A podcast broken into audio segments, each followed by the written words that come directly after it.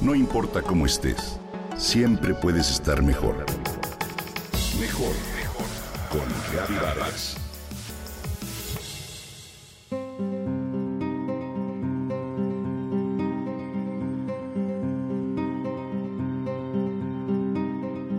Atraes lo que piensas.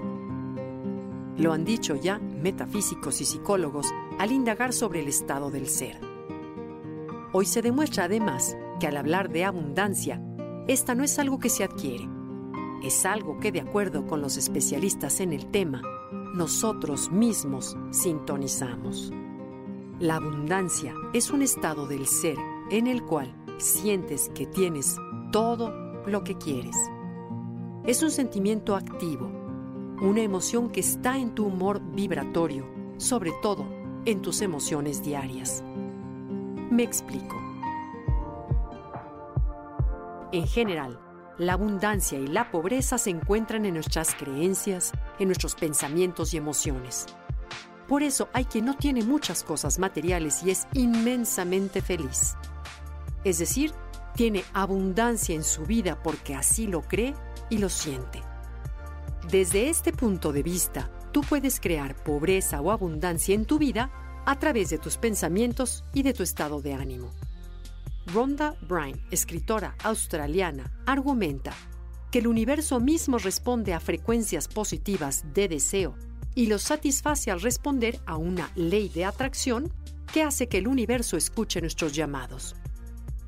Así como sucede con lo positivo, así también con lo negativo. Si esto es invocado por la mente, ¿qué creas diariamente? ¿Alguna vez has reparado en ello? Si constantemente te quejas de la falta de dinero y dices lo complicado que es para ti tenerlo, ojo porque tus palabras pueden bloquear la abundancia y crear más pobreza alrededor. Suena simple. Es muy fácil decirlo, pero es cierto.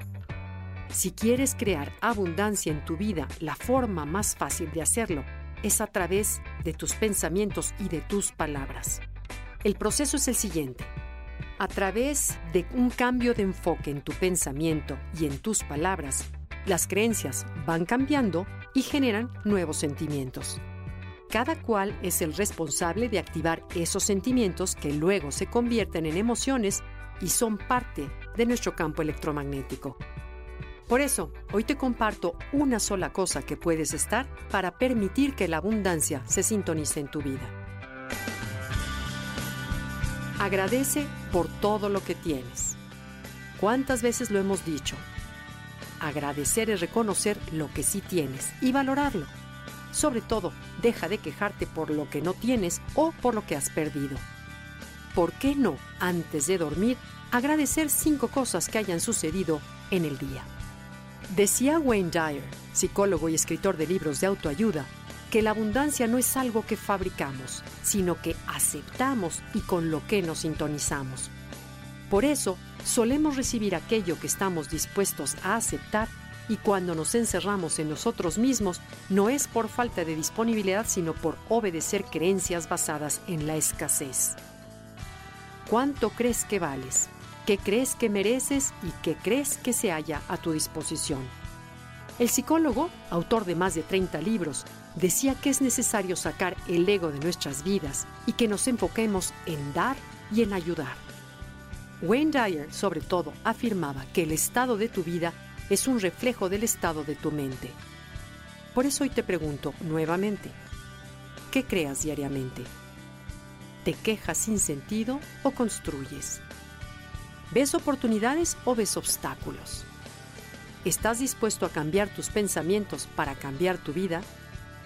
Esta es sin duda una forma de vivir mejor.